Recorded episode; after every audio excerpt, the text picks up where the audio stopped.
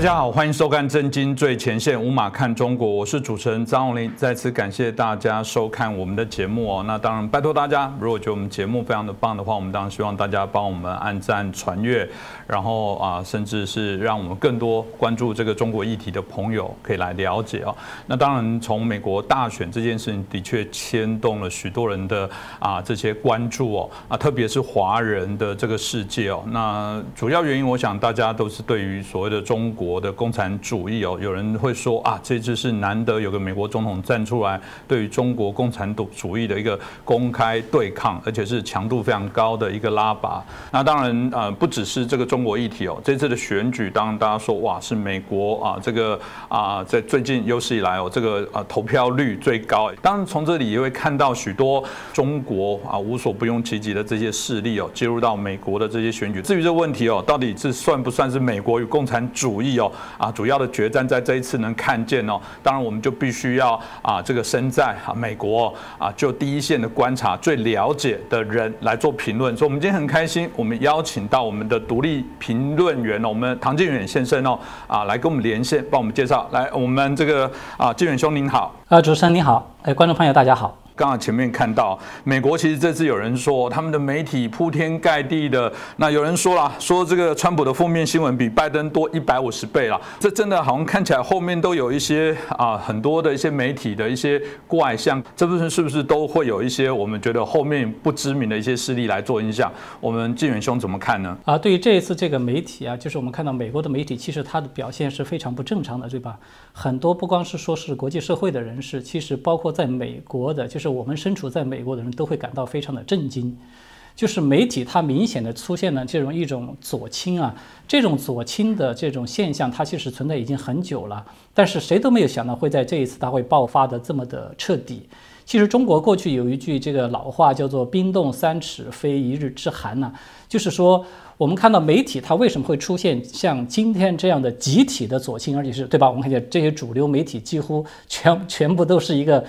就是一个模子倒出来这样的，那么它其实跟一个很关键的因素有关系，就是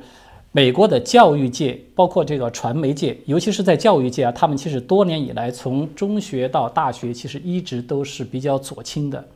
所以这个已经是成在美国形成为一个气候了。那么在多年的这种左倾的这种教育氛围之下呢，他们培养出了也输送了这个大量的这种思想左倾的这些一些记者啊、编辑啊，到了这个媒体圈里面去。其实还不光是说是媒体界，包括这个演艺界，我们看到也是这样的。就是比如好莱坞，大家都知道是吧？他是这个 对，就是在美国最左倾的，可以说是一个急先锋这样一个角色了。所以呢，它这种现象就导致出了在美国的这个传媒界呢，它整个左倾的这个非常的厉害，因为很多的媒体、很多的这个编辑啊、记者，他们都是这样的一种比较共同的左倾的思潮。这个我觉得它跟这个六十年代的时候美国那个。叫做体制内的长征，是吧？这个大家都比较熟悉的，我觉得跟那个是有直接关系的。在六十年代的这一次，就是其实那个也可以说是一次变相的文化大革命了。我们都知道，六十年代在中国大陆出现了一次文化大革命。美国这边它其实虽然没有搞得这么的暴力呢，但是它在意识形态上和中共的那个文化大革命它是比较相似的，就是它有一个共同特点，都是对传统的价值观、传统文化进行了一个全面的否定。是一个逆传统的这么一种一种倾向。那么在六十年代那一批人啊，整个他们这个所谓的体制内的长征，在那一次美国版本的这个文化大革命结束以后呢，这批人很多他们都到了这种渗透到了文艺界啊，这个传媒界啊，还有就是教育界啊等等。所以这个是造成现在我们看到的这个一个比较主要的原因。那么还有一个比较主要的原因呢，就是在发展到就是随着这个社会演变发展到现在以后呢。美国的媒体他们出现了一个比较明显的特征，就是党派化。呃，这种党派化呢，它导致整个这个媒体它集体出现了我们看到的就是它失去最起码的这种客观公正的立场。而这种党派化的背后呢，它其实是有一些利益勾结的这样的一个链条在里面的。比如说，我觉得这里面它其实也有好几个方面的原因。一个呢是随着尤其是近些年啊，中共这个它的。经济上面的一种报复，那么中共的所谓的崛起吧，那么在这种背景之下呢，中共其实加紧了利用经济的力量来达成对意识形态和政治方面的这种渗透的力度。那么它这样一来，其实好多美国我们看的这些主所谓的主流媒体是吧？不管是《纽约时报》啦、华邮啊等等这些，他们其实在和中共或多或少的这种合作之中呢，他们其实都要受到中共立场的影响。比如说我们现在看到像这个《纽约时报》的中文版啊。等等，这些它其实已经都被人认为说它和这个中共的党媒已经差不太多少了，已经到这样的一个程度了啊。那么还有一个因素呢，就是呃，刚才我们其实有提到，就是很多媒体的这种编辑和他们这些记者人员，他们本在思想意识形态上是比较左倾的，和这个民主党的这个左倾的这种形态呢，他们其实发生了一种对接。就是大家都觉得基本上是一条战线上的人，那么这个就带来了一个非常突出的现象，在美国就是媒体界和尤其是民主党啊这个比较左派的这些政治团体里面，他们发生了一种人员的相互的流动。呃，我把它叫做呃，我们可以把它叫做说是视而优则媒，或者是反过来叫做媒而优则视，就是这种现象。就是说他在媒体做的比较突出的呢，这种他可能就会被。交流到这个左派的这些政治团体里面去，这个谋求政治上的进步。那么反过来，在政治上的左派的这些团体里面呢，很多的一些高层的人物，他们又会交流到这些媒体，像这个社交媒体啊，也包括一些主流媒体里面去担任高管。那么这样一来，其实它就在客观上形成一个现象，就是这些媒体，不管是主流的媒体还是这些社交媒体，他们和这个呃左派的这些政治团体啊。他们其实达成了一种利益上的这种捆绑，所以大家就已经有一点那种一荣俱荣、一损俱损的这样的一种呃这种味道、这种形式在里面了。所以这个我觉得是造成就是这一次大选，我们看到民主党呢对大选对民主党来说是他最根本的一次这个政治利益，对吧？那么是他绝对不可以放弃的了。所以这个突然间我们就看到很多的这种主流媒体怎么突然都成了这个民主党的一个盟友。而且是可以说是铁杆的盟友出现这样一种面貌，我觉得差不多就是这么几个原因。对，但我们看到的现象还不只是我们纪远兄所提到的这些主流媒体的一些问题哦，更严重的是，我们其实前阵子刚好在选前，大家应该还记得哦。当然，呃，许多的这些所谓的新媒体哦，网络的媒体哦，甚至还嗯，有人都引起很大的争议哦，啊，把这个啊，川普阵营或川普本身的一些言论哦，甚至把它做了一些啊限制哦，包含不管。是我们提到 Twitter 啊、脸书啊、Google，哇，这听起来还不只是主流媒体，连这种我们谈到新兴媒体啊，甚至更多元的，包含年轻人接触的部分，显然都变成了是一个非常铺天盖地的一个影响哦。我我我一直在谈到说，这一次的一些选举，有人认为了哦，这美国选举制度是不是不不完整了？这个什么选举人制度是不是该检讨啦？啊，是不是有更好、更公平的选举方式？固然有人在讨论这件事情哦，但我觉得。这这也可能会是另外一种角转移的焦点哦。某种程度来说，想从本质上有没有这些啊，大家在台面下一下惊人的，然后不知啊，就是从啊今年累月的不断的在做洗脑、改变、影响，而造成选举越来一定会朝向越不公平，然后会有后面的这个后台的人产生一个啊，对每次美国选举的影响变成是根本性的、永久性的这些影响。我很好奇，是美国人有觉醒这件事。是吗？可能有些有新的国家或者有些团体已经慢慢的在啊影响你未来哦，不止这一次未来的选举的定调或者未来选举的操作都产生对你直接的一些啊攻击哦。这部分您怎么看呢？哦，我觉得这种现象是有的，就是说美国，但是它有一个过程，就是刚才你提到的，我非常赞同，就是它美国尤其是这些新兴媒体，尤其是最代表性的就是这些社群媒体，对吧？像这个推特呀、脸书啊。这个等等这些，他们在这一次的大选之中表现出来这种非常强烈的，就是钳制这个民众的言论自由这一点，这个是非常突出的，也是令美国社会感到非常震惊的一点。那么，我觉得这背后有一个突出的因素啊，就是这个全球化，或者我们可以把它叫做全球主义，就是。呃，随着这个人类社会，它其实走到现在，演变到今天，我们看到随着这个科技的进步呢，它整个很多的这些大公司啊，它越来越出现这种跨国的、跨地区、跨领域的这样的一种联合，它无形中呢，就和这些刚才我们提到的，在这个一些政治团体，包括是一些这个金融团体或者是一些金融势力等等，它就形成一种大家为了一个共同的利益，就是闷声发大财吧。我们要通俗一点来说的话。形成了一种结合的一个混合体。那么，在这种全球主义的这种，就是它其实也可以说是一种意识形态。我觉得，这种意识形态它带来一个最直接的后果，就是很多的这些全球主义者，他为了让自己的这个利益、自己这个领域，比如说这个社群媒体，或者说是一个某个金融寡头，能够他的利益达到最大化，那么他们。必然的会就是对自己国家所在的这个国家利益，甚至是民众的利益，他们是忽略，甚至是可以去牺牲的。所以这样一来，在这个背景下，我们看到就是这个这些社群媒体啊，他们表现出来的这次为什么会空前的力度来封杀这个川普总统的这个言论？那么，我觉得这背后最突出的矛盾就是，川普总统就是一个非常典型的，他要以美国优先。这样的一个施政是吧？这个是它的最核心的一点。那么，川普的这个核心的这个施政的特点呢，恰恰和这个全球主义是尖锐的这个对立的。对我觉得这个是背后的一个比较主要的因素。至于说美国社会上，我觉得他们现在，呃，照我个人的看法啊，在这次大选之前，美国社会说真正能够意识到这些就是全球主义者们他们对美国的这种危害。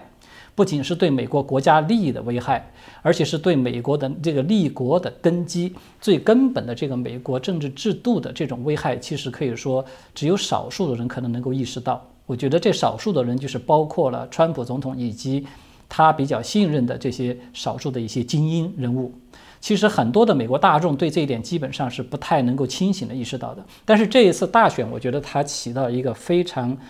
呃，可以说是两面的作用。一面呢，它暴露出了就是美国这个舞弊的，这是大选舞弊的这种严重性。那么另外一方面，它的确是相当于一个清醒剂一样，让很多的美国大众开始真正的清醒过来。哇，原来就是他们意识到这种对美国的根本制度、传统的价值观的这种破坏啊，它已经就在我们的身边了。所以现在很多的美国人，他真的是已经有了一种危机感。就是感觉到他的自由，感觉美国已经就是延续了这两百多年的这样的一个非常自由的三权分立的是吧？民主的这样一个制度，他已经感感到就是好像已经危在旦夕，的确是有可能要失去了。这个是很多美国人他们现在最真切的一个感受。所以呢，我觉得从这个意义上来讲呢，这一次大选它有点像是起了一个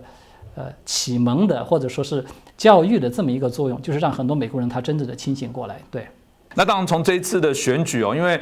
嗯，虽然哦，看起来这个有很多的迹象，大家会说哦，拜登他也公布他的第一波的那个人选啊，川普好像慢慢也有一点这个表达出说，嗯，他在对于交接的部分，当然该做的有些还是要做。有人就说，这到底是选举已经抵定了，还是后续还有可能许多的一些变数哦？我记得呃，当初在第一次的这种辩论的时候，啊，这个有人开玩笑说，哎，当你看到一个七十四岁跟七十七岁的年长者哦。还在为了他的工作权在拼命哦，然后告诫我们年轻人说：“你怎么可以不好好认真工作？你看人家那么认真哈，这个为自己的这个人生价值还在奋斗。”所以这次的选举，当然除了呃我们看起来因为这种紧绷造成了整个啊史上投票的新高，我们也看到一些些微的问题哦，比方说这次那个 ntifa 有人提到说啊，他们当然就是一个反法西斯主义的一个团体哦，他们领导人向拜登讨赏的新闻就被刻意的忽略，那。甚至他们大闹纽约的时候，民主党竟然还要求警方对骚动啊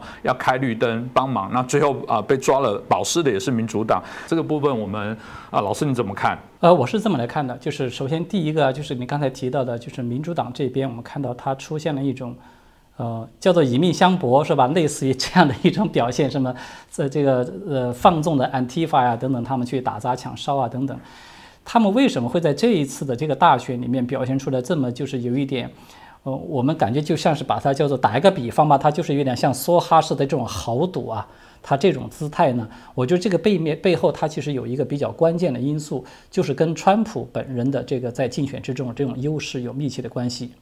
其实啊，这一次我们看到川普他这个实质上，我们从现在这个被曝光出来的这个就是这些信息可以看到，川普他其实在这次大选的领先优势其实是非常巨大的，对吧？我们看到就是拜登这边他们可以说使用了几乎是所有的这种能作弊的这种方式，现在据说有人统计下来至少是二十多种，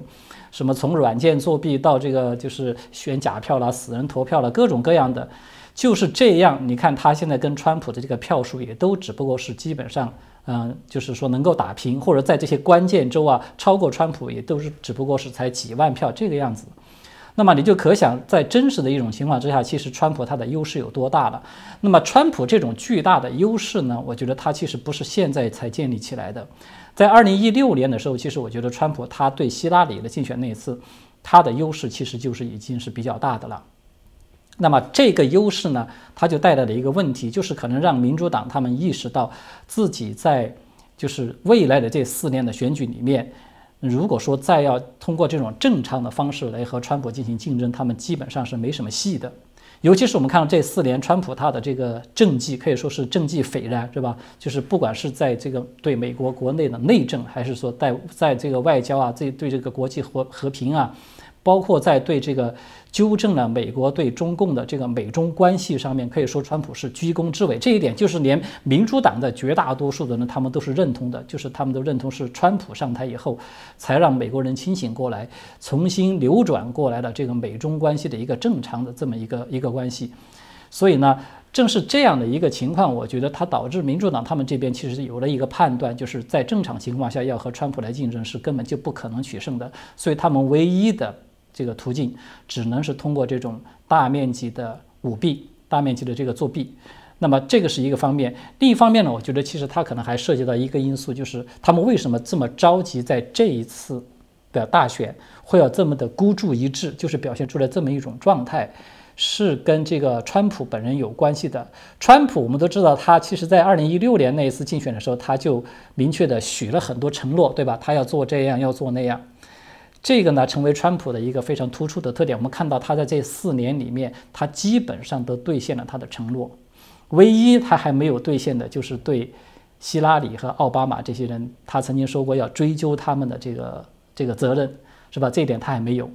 但是这一点，其实很多人心里都是非常清楚。我觉得，就是包括这个民主党他们高层这边，很多人呢也都是清楚的。如果说让川普再次连任，他们之前。前面这四年呢，通过什么通俄门呐，通过什么电话门呐、弹劾啊等等各种各样的手段，几乎都用尽了，但是都没有能够扳倒川普的情况之下，再让川普连任四年，那么很有可能就形成一个局面，就是川普很有可能他会奠定共和党在美国长期执政的一个竞选优势了。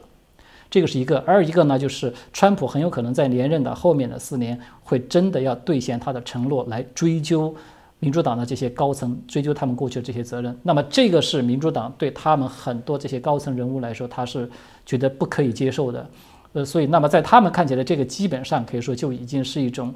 嗯，就是呃怎么说呢，有理就无我的这样的一种非常对立的这样的一种关系了。同时呢，还有一点就是刚才我们有提到的这个，川普他呃这四年的里面最大的一个政绩，可以说就是说对中共的打击。那么这种打击，我们现在看到就是他发起了这个新冷战吧，我们可以这么说。这个新冷战到现在为止，对中共的这种压力，已经是造成中共陷入了一种严重的、非常严重的困境，一种严重的危机里面，对吧？这个是大家都其实是公认的了。那么，这个在这种情况之下，它其实促成了一个因素，就是中共这一方。我们都知道，中共这么多年对美国的渗透其实非常厉害的，呃，在政经商文化各个方面的渗透，其实他们都有相当的这样的一些势力在了，影响力或者说它的已经有非常大的影响力。那么，在这种情况之下，中共它其实也就可以说是倾尽了全力，动用它的这种影响力。想要这个就是阻止川普的连任，因为只有这样的话，中共他才有可能真的从他现在当前的这种危机里面，他能够获得一个缓解。对，在我看，他基本上主要是这么几个因素。对，嗯。嗯，其实当然，习近平也算太厉害了，因为至少到目前他所领导的这个中共哦，啊，让全球对于所谓的中共的厌恶感或者担忧的部分，反而因此来加强哦，就是超过了当时天安门的这样的一些状况哦。哎，为什么共产党还是持续可以来统治中国？建元老师你怎么看？呃，首先我先就是说一下第一个问题，关于中国梦的这个问题。呃，中国梦呢，它其实和这个美国梦是相对应的，是吧？这个是习近平所提出来的。那么我们都知道美国梦它的内涵是什么？其实美国梦我们大家都能够比较理解的，它就是在美国这块儿，它的自由信仰啊，它都能得到，就是自由信仰和他的个人价值能够得到保障的这样的一个情况之下，他能够实现他个人的价值，实现他个人的人生的这个梦想，那么就是获得他个人的成功。这个是我们一般意义上去理解的美国梦。但是实质上，在我看来啊，习近平所提到这个中国梦，它是恰恰相反的。它不是指你个人价值的一个成功和实现，相反，它是通过对你的自由信仰和这种个人的创新等等这些价值的一个剥夺和抹杀，这个才是真正意义上的中国梦。也就是说，它的本质呢，其实是把中共的这种党的权利啊，我们我们简称把它叫做党权，就是在党权无限的扩大的前提之下呢，无数的民众其实成为中共这种数字集权的一个囚徒。它其实是这样的一个梦，那么可以说它其实是一个噩梦。这个所谓的中国梦，其实它就是毛泽东那个时代的一种政治集权模式，它在外面对包裹了一层这种现在我们看到这个市场经济的一个外衣，它基本上是这么一种情况。就是我们都知道毛泽东那个时代呢，他所讲究的共产主义，它就是赤裸裸的用这种暴力，是吧？我们把它叫做公私合营啊，当初。呃，用夹杂着暴力的这种方式来掠夺这些民众的私有的财产。那么现在习近平呢，他虽然没有这么直接的、这么暴力的方式，就是直接夺取你的生命的方式，但是呢，我们看到他用了一种相对隐形的方式，就是用党能够控制的这些企业来把这些私营企业进行吞并。他不是通过叫做混合改革吗？通过这样的一种方式，把这些私营企业变成实质上的党所控制的。这个所谓的国有企业其实是党企，就是党的企业。那么这个它其实达成的目的是一样的，就是把私人企业党化了，由党来掠夺给占有了。那么从这个角度上讲，我们可以把它视为习近平所做的这些这个所谓的中国梦的这些政策呢，它其实只不过是把毛泽东当年的这个政策的拿来隐形化，把它稍微软化了一下，就是是做了一些市场化的包装，大概是这么一个情况。那么至于说习近平他在这个利用这种民族主义，我们看见就是习近平上台以后，他拼命炒作这个东西，诶，炒作的非常的极端，甚至是，呃，把这个中共呢自己打扮成为是中华民族的一个捍卫者，是吧？打扮成中华民族的民族利益的代表者，呃，也就是说他在鼓吹他的这个所谓的传统文化，发扬传统文化。其实我觉得这是完全是一种盗用的概念，就是他就像那个偷梁换柱一样。习近平所提的这种所谓的传统文化，它只不过是披着传统文化的外衣的一个党文化，对，就是它是打着一个继承发扬的这样的一个名义，实质上是在对传统文化进行破坏了。那么，因为这样一来的话，它对中国民众的这种洗脑和控制，它会更加的隐蔽，它的效果会更好的。因为绝大多数的中国人虽然经历了这个多次的政治运动啊，包括经历了文革啊等等这样的一些。这种就是非常残酷的这个年代走过来，但是他在骨子里的就是这个中国这个传统文化，其实它的那个生命力还是非常强大的。它就是通过代代相传呢，它还是能够延续下来一些东西。但是中共呢，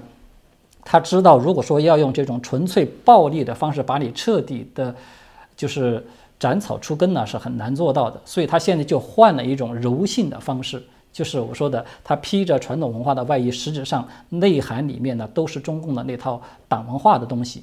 这个是一方面。那么另外一方面就是你刚才提到的关于这个拜登的，就是如果说拜登他能够当政以后呢，他对这个国际社会是吧？他对在对待中共的这个政策政政策这方面，他究竟会有一个什么样的影响？他会不会真的是像他自己所说的那样，就是会对中共表现出来非常强硬的一面？包括对这个，就是他会不会真的去比川普做得更好，能够联合盟友来对待中共，嗯，形成一个这种就是呃有效的一个联盟，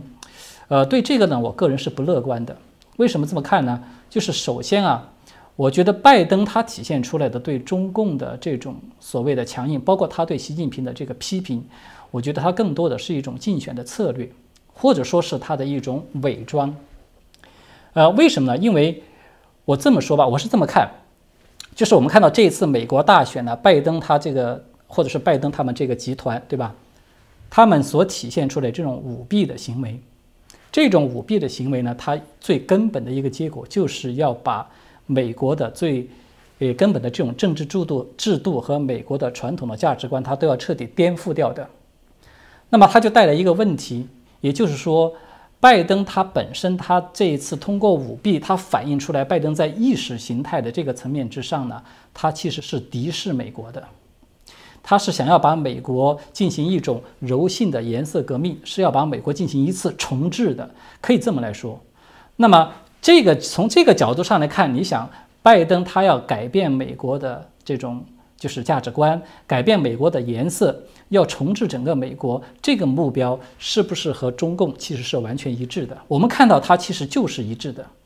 也就是说，不管表面上拜登他可能会和中中共呢会在很多具体的这种利益的这种纠纷上面会有一些矛盾的存在，包括他和习近平本人之间，虽然他们过去的关系比较好，但是呢，他在这个前段时间他不是也曾经有骂过习近平是暴徒嘛，对吧？呃，也就是说好像表现出了一种强硬的姿态，但是我觉得他们在深层次的骨子里的这个意识形态方面，他们是一致的，就是。他们都是比较敌视美国的这个真正的传传统的这个三权分立的这种民主自由的这个制度，他们都是要想把它要给搞垮的。所以我觉得从这个角度上讲，已经是决定了拜登他不可能是一个真正的反共的这样的一个立场。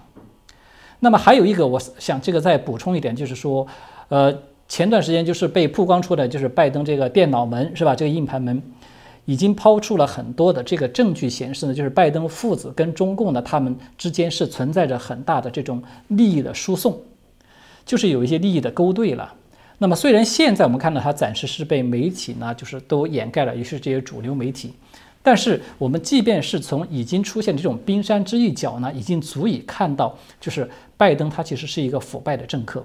这个结论，我觉得对绝大多数清醒的人来说都是能够看得明白的。也就是说，拜登在这样一个丑闻里面体现出来一个重要的细节，他是直接的去和中共的情报机构来进行合作的。那么，那你就可想而知了，就是作为拜登啊，他是一个美国的高层的政界人物，你去直接的和一个敌对、敌视你的国家的这个情报机构去进行合作，就是为了自己闷声发大财吧？你就可以出卖美国的利益。至少是你出卖美国的利益的这个风险是非常大的。这样的一个人，就是说白了，他如果为了自己家族的利益，他可能出卖美国利益的一个美国人，他怎么可能能够负担起说是去帮助为了他的盟国去跟中共，嗯，就是出现这样一种完全对立的这样的一种状态呢？就是说，宁可牺牲他自己的这样的一个呃利益，去为了完成实现他的一个政治理想。我觉得其实这种嗯这个概念，它不仅是包括在美国的盟国。甚至还包括在像台湾这样的情况，我们知道台湾和美国事实上是一种盟国的一个关系。那么，是不是很多人像在猜想的，就是说，那么拜登上台了，他这个也其实对中共是同样有强硬一面。那么，他有没有可能就是和台湾联合起来，就是同样的能够来抵抗中共的这样的一个侵略？我个人是不太看好的。就像刚才我说的这个道理，拜登如果说他是一个连自己的国家利益都可以出卖的人，他怎么可能去保障台湾的利益呢？对吧？所以，呃，这个是一个方面。那么另外一个方面就是说，关于美国和盟国之间的这种关系，我觉得其实在过去啊，在川普上任之前的这个这个时期，美国和盟国之间的关系真的就有那么的好吗？我举个很简单的例子，比如说那个呃默克尔，德国的这个总理默克尔，就是因为这个奥巴马不是爆出了对他进行窃听的这样的一个丑闻之后。其实，默克尔甚至是在公开的场合对奥巴马都是非常的这个，就是，呃，非常严厉的这样的一个态度，就是一点面子都不给的。那么也就是说，其实，在奥巴马那个时期，我觉得美国在盟国的眼中，其实可以说是一个相当于是冤大头这样的一个形象。这个川普上台以后，他为什么极力的去纠正这些？其实就是为了一点，他把美国利益放在第一位，不想让美国成为冤大头。我们可以换个角度上来讲，就是。奥巴马和拜登，他们拜登他不是自己说了嘛，对吧？他如果说一旦上台之争，他在很多地方的这种政策，他会回到奥巴马时代。那么他就说明一点，拜登和奥巴马在外交政策上面，在对待盟友的很多的方面呢，他们是几乎是一模一样的，是一致的，就是相当于萧规曹随那样的。但是在奥巴马时期的他的盟友政策，在我看来，他其实是一种变相的大傻逼。对我是这么来看他，就是跟习近平那种大傻逼。我们知道习近平在这个去欧洲啊，是吧？对这个第三世界国家呀，去大傻逼，他是为了收买盟友嘛。呃，其实这种事就是一些酒肉朋友可以这么说了。他的目的呢，也是要为中共在国际社会上的一些政治利益来服务的。比如说，这个中共在国际组织上面能获得一些投票啊，获得一些支持啊等等。那么这些都是他那个大傻逼直接带来的一个政治利益。其实，拜登和奥巴马他们那个时代。就是他们和盟友之间的这种关系，对，跟这个是非常相似的。同样呢，也是通过出让。我要说严重一点呢，他是出卖；说轻一点，他是出让，就是出让了美国的利益，成为一个冤大头去大撒币，以此换来的这样的一个所谓的盟友的支持。这种支持其实它是靠不住的，因为它是建立在利益的基础之上的。但是现在，川普我们看到，就是尤其是川普在最后执政的，这就是最近这一两年，对吧？跟这个中共的之间的这个关系发生一个根本性的扭转之后，以蓬佩奥为代表的蓬佩奥不是一直在周游列国嘛？那么他做的最大的一件事情，就是在组建一个反共的这样的一个联盟圈儿。而这个反共的联盟圈呢，蓬佩奥反复的强调，我们可以看到他很多次的讲话，他每到一个地方讲话，他都一直保持一个核心没有变，就是说这是自由与暴政之间站队，不是说在美国和中共之间站队。那么他的意思是什么呢？就是说告诉给这些盟国，我们所要组建的这个反共的这个联盟圈，我们是建立在呃意识形态的基础之上的。是建立在思想，或者说是甚至我们要说严重一点，它是建立在信仰的基础之上的，是建立在价值观的基础之上，而不是利益。那么在此之前的这个像奥巴马政府他们的这种做法呢，他是把这种盟友的关系建立在利益的基础之上的，那个是就是相当于我们说的酒肉朋友是根本靠不住的，在关键的时候的根本就是就是他就像沙一个沙堡一样，就是呃沙子组成的一个城堡一样，其实是经不住这种。风雨的这种，嗯。这种敲打的，对，杜老师怎么看？嗯嗯，其实我们刚刚从这个唐建远先生所做的这些评论里面，大家可以理解哦。如果嗯，我觉得很清新的，可以所谓的中国梦，应该加个共产党，中国共产党的梦哦，中共的梦哦，这些所谓复兴中华的文化，事实上简单的讲，就是中共产党的文化，它的所有的部分，他想去赤化全球，我们特别强调是全球。刚刚我们这个建远老师提到的，我觉得透过川普，他现在重新再集结。让大家重新认识，现在大家整个地球村最重要的课题会是什么？当然就是对于啊所谓的次化这件事情要去提醒啊，而到底有多少人感受到他们现在借由经济的利器哦？啊，早就卷土重来，在各个地方绵密的开始进行影响。在今天的节目当中，我相信啊，可以让大家非常的清楚的了解。所以，我们再次感谢我们的独立评论员呢，我们唐建远先生带来这么啊精辟的这些分析哦。我们希望未来还有机会可以再邀请您哦。再次感谢大家的收看。